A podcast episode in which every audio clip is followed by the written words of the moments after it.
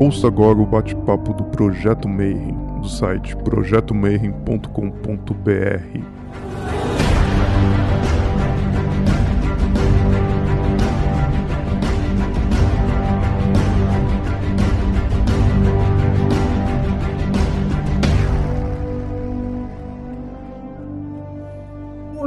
dia para você que é de bom dia, boa noite para você que é de boa noite, boa tarde para você que está assistindo isso aí depois no YouTube.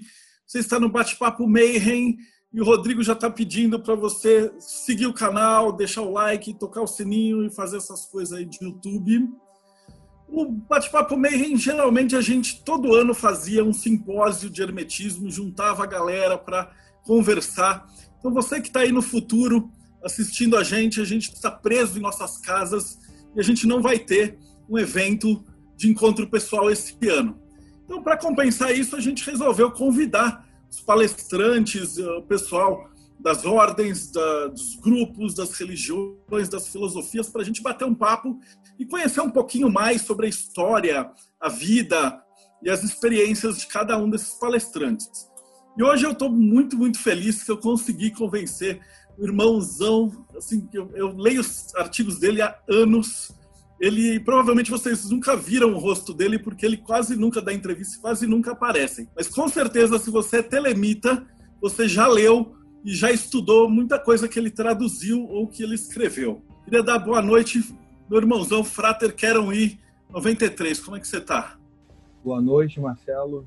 93 para todo mundo aí. Boa noite. A primeira pergunta que todo mundo faz, que o pessoal pede para fazer, é ter contar um pouquinho da tua história, da tua experiência. Uhum. Eles falam assim, poxa, como é que aquela pessoa que era normal, ou já não era muito normal, chega e se coloca em telema e vira instrutor? Se você puder contar um pouquinho, galera que está nos escutando, a tua história, a tua trajetória até chegar onde a gente está hoje. Cara, olha só, a minha história, vou te dizer, ela não tem muita, muita coisa de conhecido, de famosa assim, mas tem um ponto que eu acho legal, que é o seguinte: eu entrei nessa sem saber nada de magia, profano de pai e mãe, não sabia nada. Eu entrei assim numa certa idade já, com 25 anos. Eu acho que hoje em dia para esse assunto é meio tarde, né? Nunca tive é, experiência mágica, nunca procurei ordens mágicas, nunca tive visões, nada, nada, o meu lance era gibi, quadrinhos, livros, né?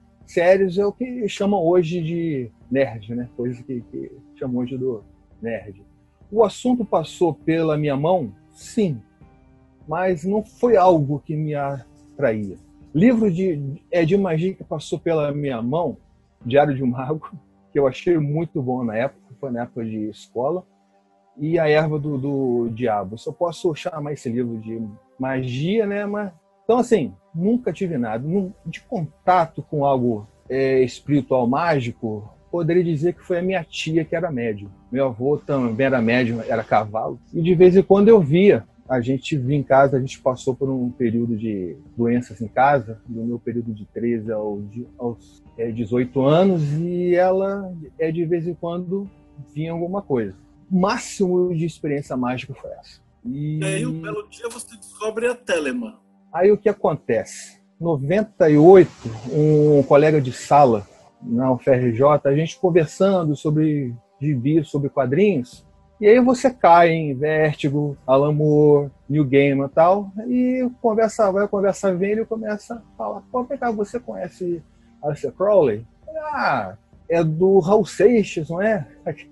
Esse era o nível que eu, que eu conhecia do Raul Seixas e eu também vi num, numa história do Batman, do, é, do New Gaiman, Asilo Arkham.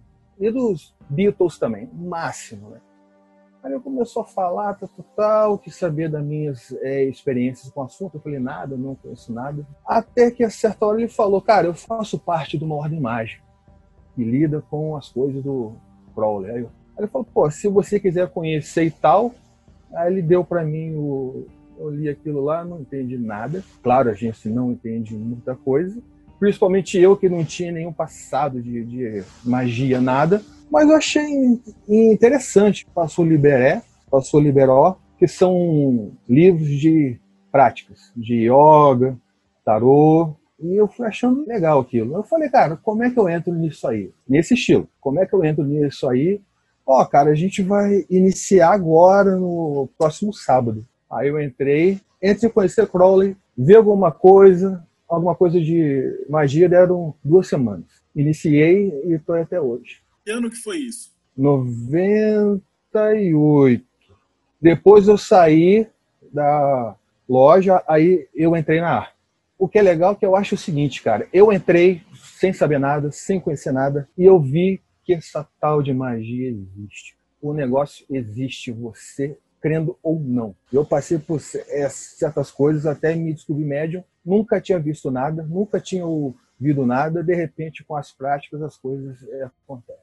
Eu me iniciei e tal, aí a primeira reunião de instrução ia ter um velhinho é, que conhecia Telemann é, chegou para mim assim, ó, vai ter um velhinho que é, é, que é muito antigo em Telemann e vai ser legal, tá? Eu chego lá, o tal velhinho era o, o Euclides. Quem que é o Euclides? Eu não sei. Mas vamos lá conversar. Ele sentou lá para conversar e tal. Era para ser é, instrução, mas foi mais um papo dele. E aí, cara, ele começou a falar. Falou, falou, falou, começou a entrar em assunto técnico. Quando entrou no Kenneth Grant, meu amigo, eu fiquei com duas vontades ali, é na hora. Vontade de chorar e vontade de ir embora. Eu não estava entendendo nada, nada, nada, nada.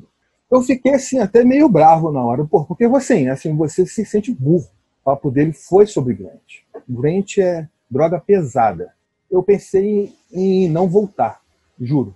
Mas ele, com o tempo, o Léo foi é, conversando comigo, foi explicando melhor, com o tempo, tá, tá, tá, eu fui acalmando um pouco. E a segunda é, reunião era para ter instrução prática do RMP. Opinião, o que, que é magia? Então, se magia funciona, o que, que é magia para você?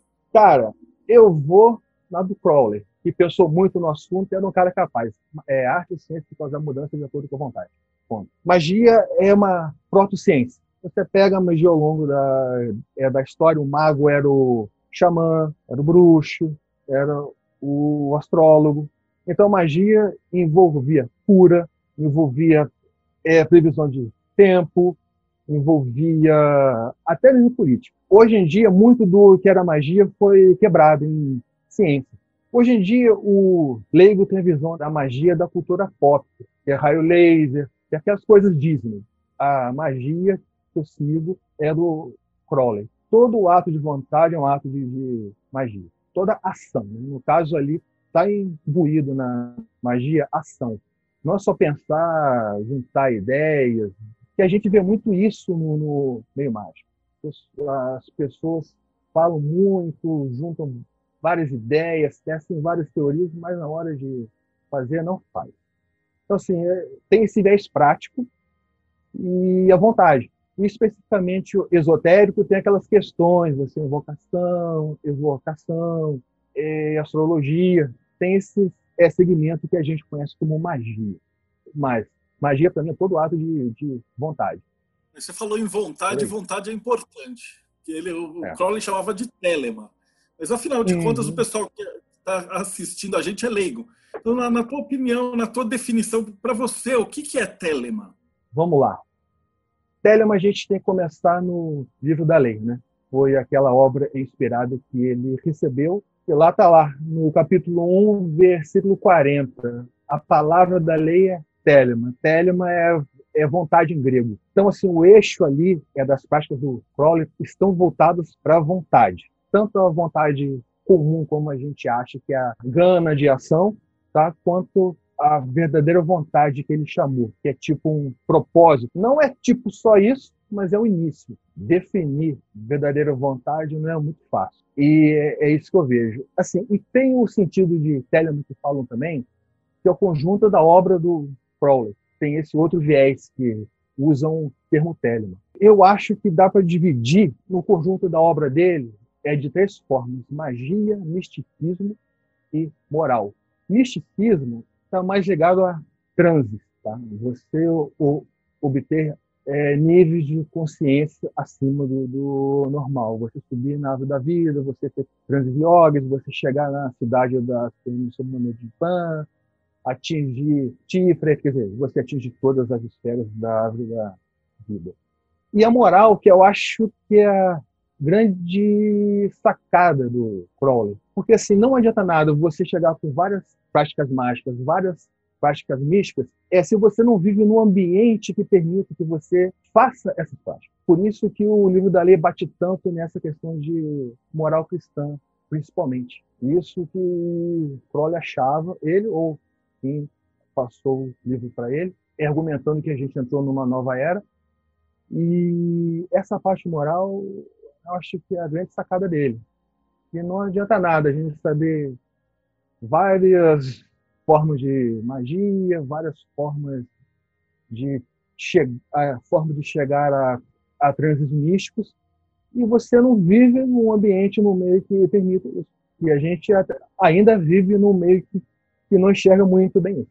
Então, assim, tem essas duas partes de Telemann. Vontade e como costumam usar muito esse termo, a, o conjunto da obra dele. Fala um pouquinho da Nova Isis. O que, que era essa ordem, esse grupo? Era uma ordem, ele começou ligado com o trabalho do Euclides, do Morto com o Pagani. É gerenciada pelo Frater Abbo e eles tiveram uma briga um tempo com Euclides, eles pegaram uma coisa do French e depois voltaram a falar com o Euclides. Quando voltaram a falar com o Euclides, eu entrei. Então era uma ordem telêmica, começava com os graus baixos como é, magia prática, inserindo o conceito de Telemann. E uma ordem coletiva. E daí depois você foi para Assun Argento. Então, Isso. o que é a Assun Argento? Como é que ela surgiu? A Golden Dawn, acho que o pessoal aqui conhece essa ordem. O Crowley fez parte dela, saiu dela em 1901, brigou com o pessoal, os membros, os três que fundaram, saíram. Em 1906, Crowley com o antigo mestre dele, a ordem Frater BDS, Frater George C.S. Jones, quiseram montar uma nova ordem, uma nova ordem de caráter é, espiritual elevado, baseado na antiga Golden Dawn. Então, em 1906, é, se encontraram, realizaram um ritual depois, em setembro, um ritual do Adeptus Unino, é, visando é, atravessar o abismo, que é um termo técnico para você chegar num elevado nível de, nível de consciência. Um validou o outro, um chegou lá, depois mandou a carta para o outro, outro chegou, beleza, estamos juntos, passamos um abismo, vamos criar agora essa ordem. Em 8 de abril de 1907, oficialmente é criada a com a escrita do Liber 61 Vel. 1906 foi um ano legal para o Crowley, que ele estava viajando pela Europa e a Ásia, invocando Algoides, que é o sagrado anjo guardião. Não conseguiu, e aí ele encontrou o Jones e decidiram montar essa nova versão de uma ordem que a Blavatsky tem esse termo, grande é a fraternidade branca. É uma ordem de mestres ocultos que guia a raça humana, que às vezes é encarnada. Basicamente é isso. Em 1910, ele começa a escrever vários livros da ordem chamado Equinox, que ele escreve vários rituais, pega os rituais que já existiam da Golden Dawn, deixa público e escreve mais artigos. No começo era uma ordem coletiva, mas aí começou a dar estresse ali dentro, aí ele falou, cara, vamos fazer só o estilo guru discípulo. É uma ordem que tem uma série de tarefas. Então, hoje, só o guru, é só o mestre e o discípulo, o instrutor e o discípulo. Não tem reuniões coletivas, não tem encontro anual. O trabalho é individual. E aí, como é que essa ordem chega no Brasil? Institucionalmente, ela chega com Marcelo Mota. O marco foi em 1962, quando ele lançou o livro é, chamando os Filhos do Sol. É, ainda era no, naquele esquema de um discípulo. Sim, sim. Aí ele pegou já essa época. E aí, quando você entrou, quem que era o teu instrutor? Pater Kiff. Fiquei com ele e até depois... o grau de filósofos, então ele falou, cara, você já pode seguir o seu caminho, até porque também ele tinha outras coisas. E eu segui o meu caminho até Tífero. Você falou dos graus, eu ia te perguntar, né? Como é que é a estrutura da Astron Argento? O cara que está do lado de fora, que passos que ele tá. faz para entrar e que graus que ele passa? Primeiro ele contata é um instrutor, né? O instrutor é normalmente, não é regra, mas ele passa os juramentos, você tem todos os é, juramentos dos graus básicos, elementares, ele assina o, o juramento e tem que seguir ali as tarefas é que estão no juramento e que o instrutor mandar. A estrutura é baseada na árvore da vida. É três macro graus na ordem.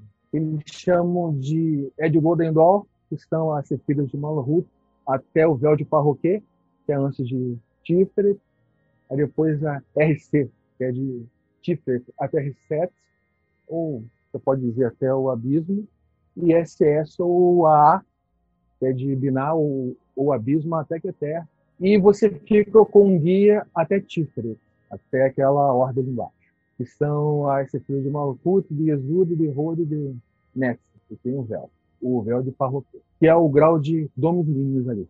Você pode ficar com um instrutor ou não, depende dele. Você vai avançando individualmente, existem trabalhos. Tem os juramentos que constam no Liber 185.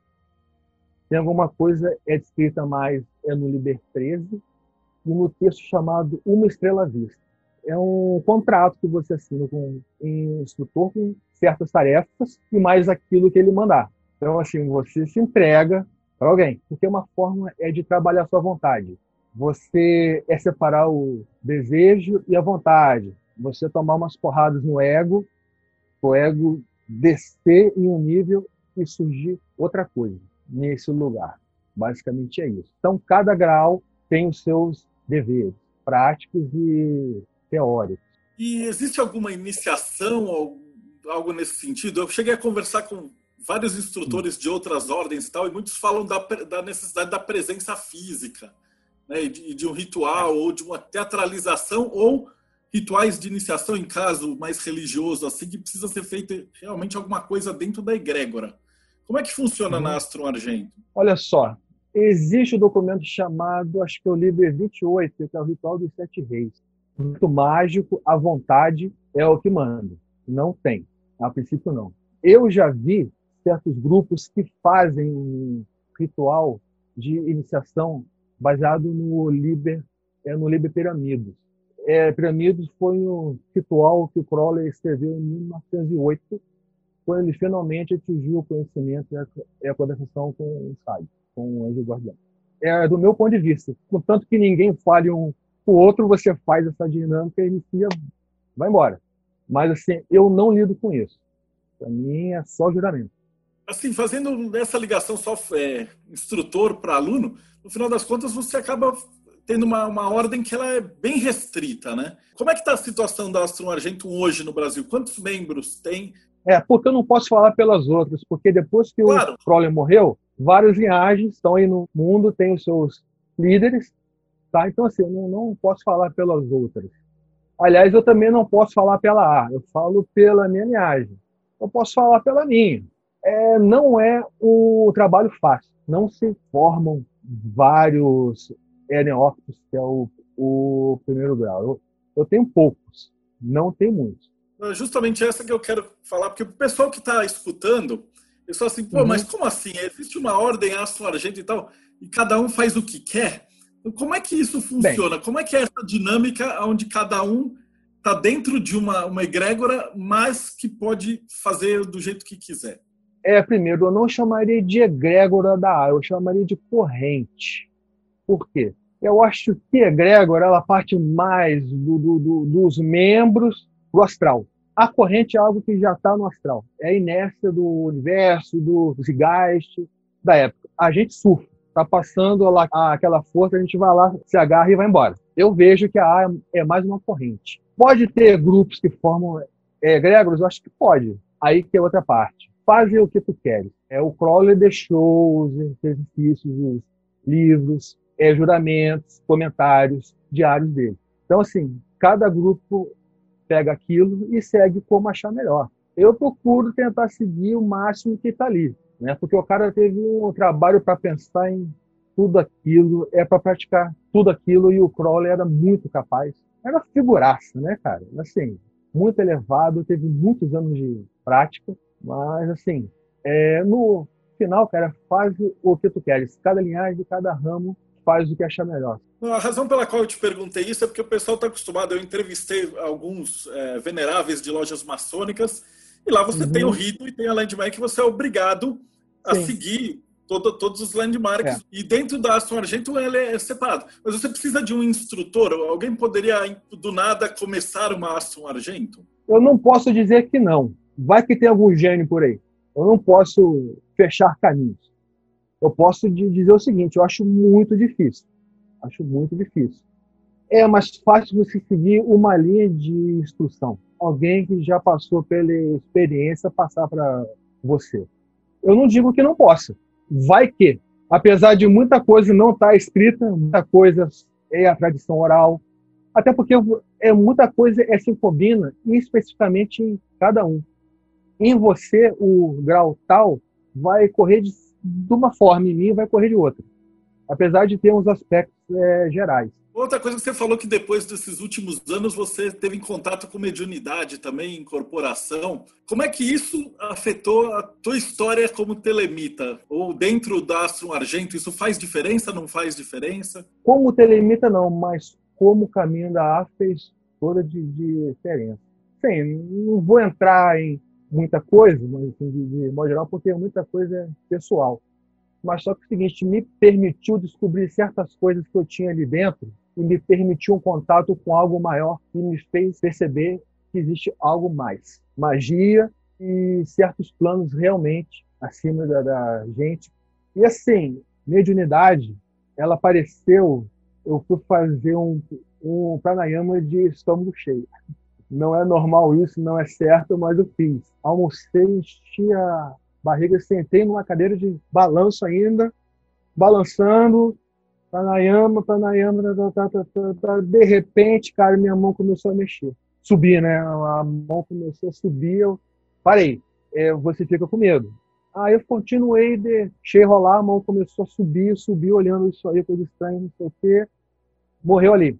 Depois de outras práticas, voltou. Aí apareceu uma entidade, vamos dizer assim, um atavismo, que trouxe certos números, certas palavras, e que no contexto de é, certas práticas me mostrou muita coisa. Dentro disso, só tem um contato com o orixá também, manifestação de um orixá. Sem eu também é, estudar o assunto. E a, a tua parte de você se interessar de traduzir as coisas, de produzir o material, veio tá. nesse tempo. Que, que te, te impulsionou para fazer isso? Como tarefa, logo que eu entrei na A, a gente ganha uma tarefa. Então, o Catequista me passou para fazer um site da A a estrutura, só o layout. Eu já trabalhava com internet na época. Eu comecei em, em 98 mesmo. E aí, como eu sabia, ele falou, cara, vamos montar aí o site da A, você faz a estrutura e depois eu ponho é, os textos. Só que não saía esses textos. Eu fiz até o site rápido e não saía, não saía. Eu falei, oh, chefe, eu posso fazer? Ah, então vai. Aí eu comecei a escrever, escrever, escrever, estou até hoje. E você aprende muito nisso. Você aprende demais. Você aprende demais. É correndo atrás, traduzindo. Muito do que aprendi foi nisso. E os quadrinhos do Mestre Crowley, apesar de serem mais um trabalho teu pessoal, o que, que te impulsionou? Ah. Fala um pouquinho dessa, desse processo de criação dele. É, como eu disse, sempre gostei de quadrinhos e tal, Lee, Alan Moore, Neil Gaiman, Jim Starlin. Eu sempre tive essa ideia de fazer alguma coisa envolvendo magia. Só que sempre via aquela questão, uma coisa mais séria, né? Magia, aquela coisa pesada, vértigo. Sempre tive essa linha. Só que eu sempre embarreirava, porque, porra, isso já foi feito muito. É, o Grant Morrison já fez isso muito. O próprio Alan Moore é, já fez isso muito, entre outros. E se eu fosse fazer, seria mais uma coisa. Aí eu falei, cara, deixa eu tentar seguir uma coisa, o oposto. Aí eu fiz uma coisa é seguindo humor. Eu fiz um é um traço dele bem cartunesco, bem infantil. Então os dois primeiros eu fiz de humor, eu fiz uma edição é, é, especial de uma abordagem mais séria. E por enquanto eu estou nesses, eu estou me enrolado com o tempo para fazer o resto, mas, mas eu tenho 10. E o que eu gostei é seguir essa linha oposta do que é feito com um quadrinho de, de, é, de magia e o que poderia ser esperado Crowley, né, que é tido como um indivíduo de má fama, é essas coisas. Aí eu vou criar uma coisa que vai que, que segue uma linha de humor e didática até um certo ponto. Eu sempre quis dar um tom didático. O objetivo era passar uma instrução de uma maneira mais disfarçada. De uma forma lúdica. Eu, eu acho que o termo é uma forma lúdica. Aí eu fiz o Crowley com a, aquela carinha lá e tal, e foi saindo.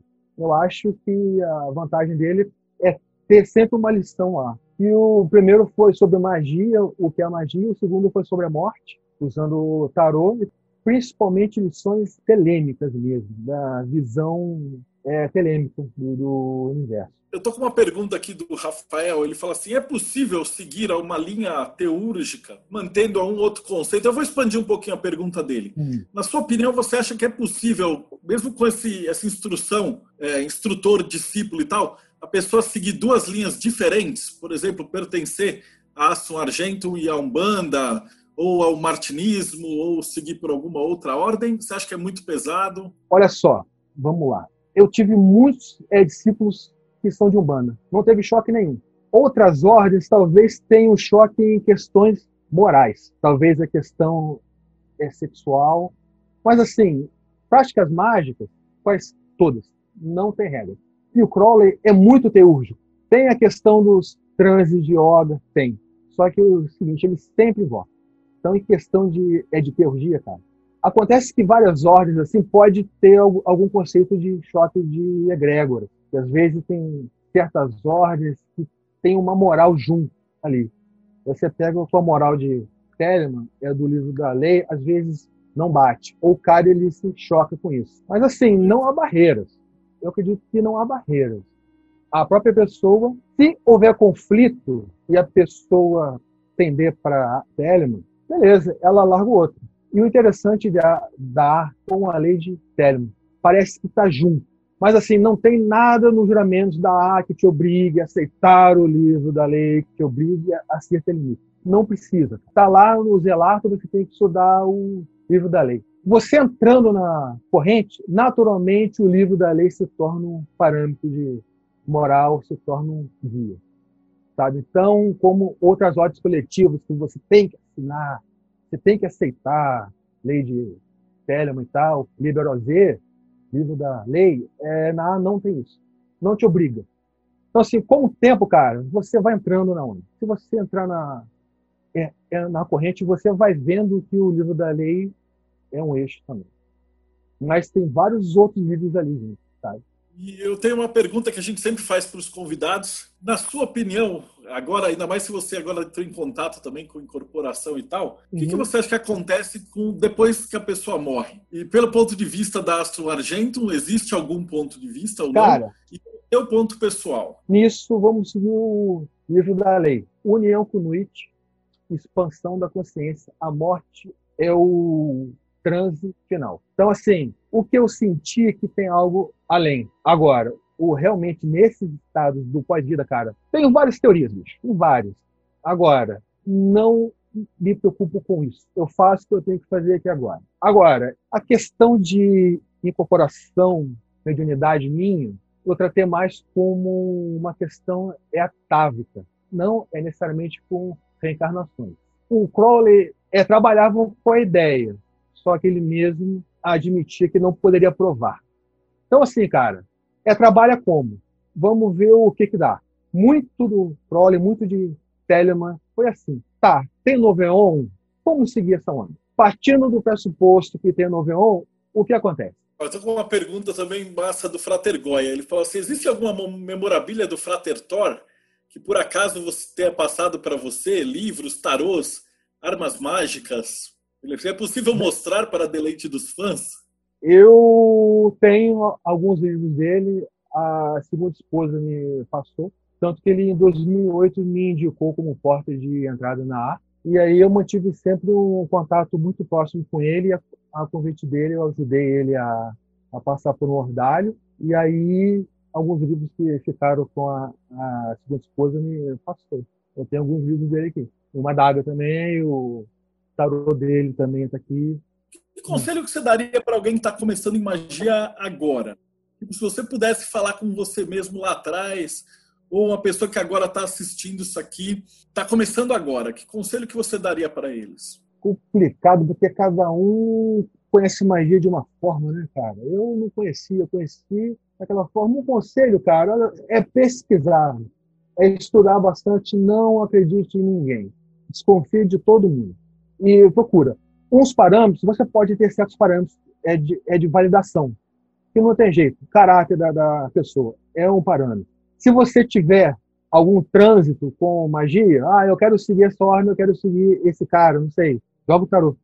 Ou vai em alguém que entenda, ó, oh, eu quero seguir essa pessoa, essa ordem, o que, que você acha? Pede é, para alguém que saiba jogar, joga para você. Mas eu aconselho pesquisar e estudar bastante, cara. Pesquisar porque tem muito Zé Ruela nesse meio, tem muito malandro. Muito, muito. Principalmente com Crowley. Crowley não era fácil, cara. Crowley também era, também era meio malandro. Também ele não ajuda. Crowley não ajuda. É, de certa forma, a pessoa dele foi uma prova do, é, do que ele pregava. E imagine só você transar com homens em Inglaterra na época dele, que era crime. Era escondido, ele fazia isso é, escondido. Mas, cara, era muito risco. Ele fazia. Ele escrevia isso de forma velada. Sabe? Isso é uma coragem. Então, assim, ele é, suscita muitas práticas, apesar de é da aquela questão de controle do ego, muitas práticas dele as pessoas levam no fase o que tu queres para fazer tudo. Quando você for estudar, você vê que fase o que tu queres não é tanto assim, tão livre assim. É, o Goya até perguntado, nesse ponto você pode falar que a Telema te dá tanta liberdade que você pode rejeitá-la? Pode, porque é o seguinte, cara, às vezes você não sabe o que fazer. Eu te dou um lápis preto e vermelho para você pintar. É uma coisa. Agora, se eu te der uma caixa com 500 lápis para você, vai ficar perdido.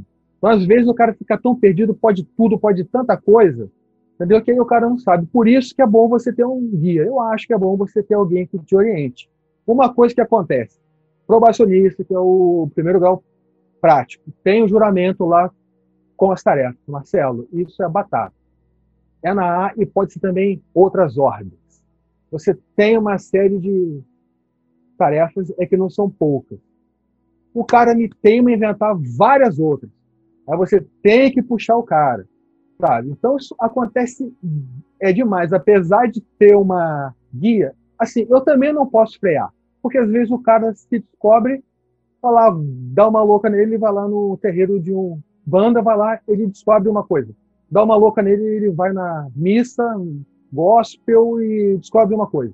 Então, assim, eu vou cobrar aquilo que está no contrato. Mas se você quiser fazer outras coisas, até uma experiência ruim ajuda. É muito comum, a maioria se perde, quer fazer mil coisas. Aí eu vou lá, aí vai o tio, vai puxar, ó, oh, meu amigo, você está fazendo tal prática? Não. Vai lá para a magia do caos, que é muito legal, muito louco. Você pode fazer em Vox, Fox, papapá, papapá. Tá, mas você está fazendo o seu ácido? tá fazendo a sua viagem astral, e não. Fica um meio termo de deixar solto e de puxar, de deixar solto e de puxar. Porque, assim, é, uma das proibições da arte são só duas. Cobrar e, na hora de obter o conhecimento e conversação do Sagrado Anjo Guardião, você prescrever exatamente aquilo. Não tem como. Cada um tem a sua experiência. Apesar do Crowley ter criado o Liber para o Frank Bennett. Crowley sempre zoando a gente, né? Mas, assim, de modo geral, a gente não tem condição. Tem essa questão de você ser muito, muito livre, você tem todas as opções do mundo. Se você tem tudo, cara, você não tem nada. Essa é a real. Eu tenho uma pergunta da Luísa, ela falou assim, que, hum. como é que é a questão das mulheres dentro da sua agenda? Tem muitas candidatas? Mulher pode se inscrever? Todo homem e toda mulher é uma estrela. A questão é que Crowley tem uma fama, a obra dele tem, tem uma fama assim, que não agrada muito às mulheres. Muito das práticas de Crowley a gente pode dizer que são masculinos, até porque ele era homem. Mas dá para adaptar. É realmente, eu acho que Telemann, pelo menos na época que eu era de grupos, não tinha tantos assim. Não sei como é que é hoje.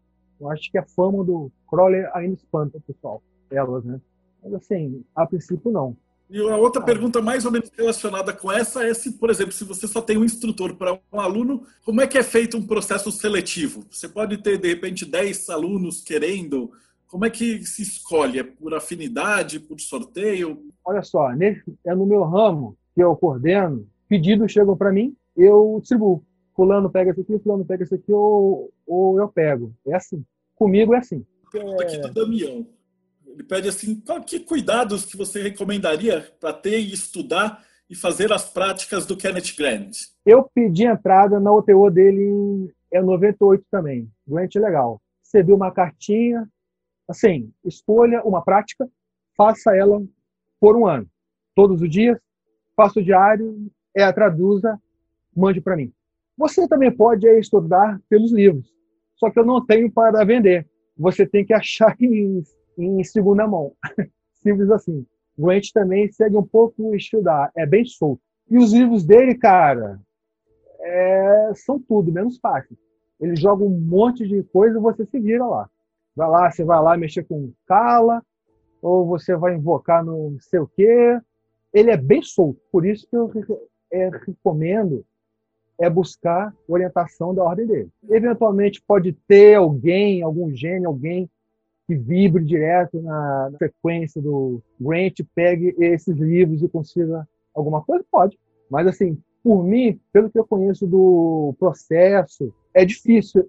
Tem uma outra pergunta aqui do Frater Goya. Ele falou que existem boatos de umas fitas cassete com instruções do Motas ao Euclides. Você sabe de alguma coisa? Não são só boatos, como algumas partes estão é, disponíveis no YouTube da arte. Cara, lá você vê muito do Mota. Mota tem fama de maluco, tal, tal, tal. É, Mota não era uma pessoa fácil. Só que, cara, ele sabia o que estava fazendo. Deu uma pirada. Eu acho que é porque ele também não teve um guia. O Gerner, ele não, não ficou muito tempo com Gerner. E a gente, sem alguém, é para dar uns tapas na, na, gente, a gente faz merda mesmo, o ego sobe. Mas, assim, cara, maior respeito por ele. Ele sabia o que estava fazendo. Outra pergunta aqui do Caleb. Ele falou: Frater, você já fez o, Abramelim ou algum desses outros rituais famosos? Se você puder contar a tua experiência. Não fiz o Abramelim. O que eu usei para obter o conhecimento e conversação do SAG foi uma prática parecido com o que o Crowley usou em João São, São João, chakras e Kundalini. Como ele chamava, é vibrações ofidianas. E outra pergunta aqui do Crios, fala assim, como é que funciona no sistema de linhagem? Se é um instrutor para o aluno, vamos supor que por algum motivo você não tenha se batido com o seu instrutor. Você pode uhum. se desligar e buscar outro? Como funcionaria nesse caso? Cara, isso acontece. Primeiro, a gente não expulsa ninguém da Eu posso me retirar e é da instrução de fulano. Cara, gente não bate por isso, por isso, por isso, ou não está dando, não te instruo mais.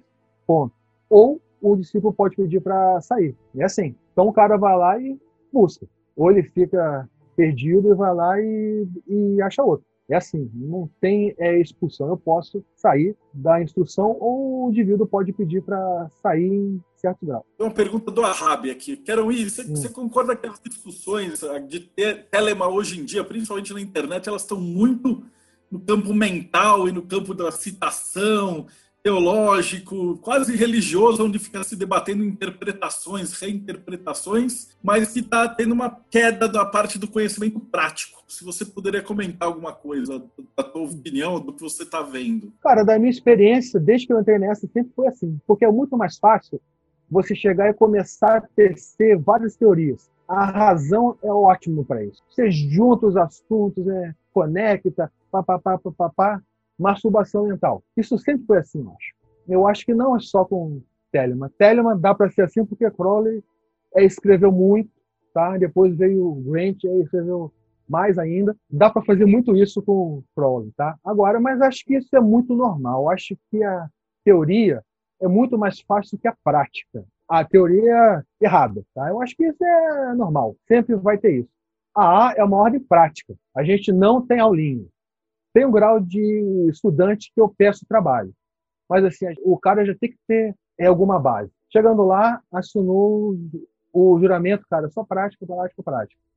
Tiro dúvidas, eu vou tirar dúvidas. Mas se o cara me vier com dúvidas muito básicas, cara, pô, fica chato. Entendeu? A não é ordem de ensinamento. Tem vários grupos que ensinam, tem várias ordens coletivas, várias escolas de magia para isso. Tem gente até que tem paciência para isso, gosta de fazer isso, nasceu para isso. Então, se assim, o cara já para A já tem que chegar com alguma base. Eu peço trabalhos. Tem gente que chega também cru, beleza. Então vai passar um, um tempo maior é, é no, no grau de estudante. Eu faço trabalho das matérias que eu acho é que são base. Aí é quando eu acho que o cara está pronto, vamos assinar. E assina e aí estuda. A gente nunca sabe tudo. O conhecimento, cara, nunca acaba. Essa é a verdade. Um dos fatores para o cara subir de grau também é assim, tem hora que ele tem que parar. Você tem que parar num certo nível. Tem aquela questão no livro da lei, né? É maldito seja o porquê. O, o porquê é resposta. Você tentando é resposta para tudo, para tudo, para tudo. Cara, nunca acaba. Você vai chegar um, uma hora que você tem que parar. E aí, se você ficar questionando tudo, tudo lá no fundo, cara, você não sai do lugar. Não tem jeito. E isso, assim, é para várias áreas também da vida. É assim, tem coisas que você tem que parar. Se você, por exemplo, for ficar pensando como é que funcionam as sincronicidades que acontecem quando a gente entra numa egrégora, numa ordem mágica, você fica maluco, cara. Como é que isso acontece? Qual inteligência que está vendo isso? Qual o grau dela? Como é que ela junta o passado e o futuro? Que não sei o quê. Eu posso contar um, uma comigo. Eu estava ainda na loja Nova Ives fazendo as práticas de RMP todo dia, banindo e invocando e tal. E um dia eu estava em alfa, né? Você está dormindo, você volta né? Você volta lá, da, tá lá naquele período entre a vigília e o sono, e eu vi um, um nome, um sussurro, tudo preto, só ouvindo mesmo. Eu acordei, anotei aquilo. E uma das, das bases da magia é você recebeu um nome, sonho, você recebeu um nome prático, não conta para ninguém. Você anota e guarda, anota no diário e guarda. E eu anotei, só que eu não sabia a grafia, se era com I, com Y, com C, com K, com H, com E, não sabia. Anotei. Esqueci esse negócio. Meses depois, eu entrei para A, eu fui escolher o um mote. Aí eu escolhi o método do sigilo do esperto. Você escolhe uma frase que você quer. Eu nunca, eu nunca gostei de nome de Deus. Eu preferi sempre uma frase, um desejo, uma vontade. E eu escolhi uma frase X, em grego que eu gostava do grego, gosto do grego porque ele é sonoro. Acho que um mote ele tem que vibrar. Aí eu escrevi lá, cortei as letras é, repetidas, sobraram as letras, misturei, juro para você, Marcelo, qual palavra que aparece ali certinho? Aquela palavra que tinha vindo para mim em alfa, meses atrás, era quero. Aí, cara, você fica viajando nisso. Como é que uniu com o passado com o futuro e aquela cara? Aceita. Tem uma pergunta aqui do Carlos Raposo. Ele pediu para você falar hum. um pouquinho sobre a importância ou não das linhagens mágicas, na tua opinião. Cara, a importância é simplesmente ter alguém que sabe, já passou por experiências e te ensinar, cara. É, acelera o processo de, é, de alguma forma, né? E te coloca naquela linha, é naquele padrão. A vantagem é essa. Você pode sozinho aprender física? Você pode, mas é melhor alguém te ensinar, porque às vezes você aprende mais rápido. A questão é essa. Uma ordem mágica, ela tem um perfil, tem um padrão, tem uma linha de ação. Alguém que está nela já há um tempo, ela pode te passar isso aí. Por exemplo, a obra do Crowley. Ele escreveu muito durante muitos anos e a mesma coisa de várias formas. Aí você pega um catado aqui, um catado ali, aí você se enrola. Tende a se enrolar. O pessoal está perguntando como é que a gente te acha? Como é que alguém pode se tornar aí um neófito? Como é que a gente acha Astro Argento da tua linhagem? Você deixa os é. links, os contatos. Como é que a gente faz para ver essa história em quadrinho do Crowley também? E vale que ah. você que está assistindo, esse, esses dados que ele está passando estão aqui na descrição do vídeo. O contato com a A, por enquanto, a gente não está recebendo porque eu estou com gente presa ainda. Então, assim, mas eu posso deixar o meu e-mail para conversa. Não analiso diário, não vou dar grau, não, mas eu posso conversar, posso tirar dúvidas técnicas. É, cancelários com dois L's, cancelários arroba O site assoagento.org, no Facebook O Equinócio no Brasil. Ou, é, você pode entrar pelo site oequinócio.org. E para conseguir a história em quadrinho? Ou mago.arte.br. E você que acompanhou a gente até aqui no YouTube, fico muito agradecido. Deixa aqui o seu like se você ainda não deixou. Segue a gente no canal e a gente se vê no próximo Bate-Papo Mayhem.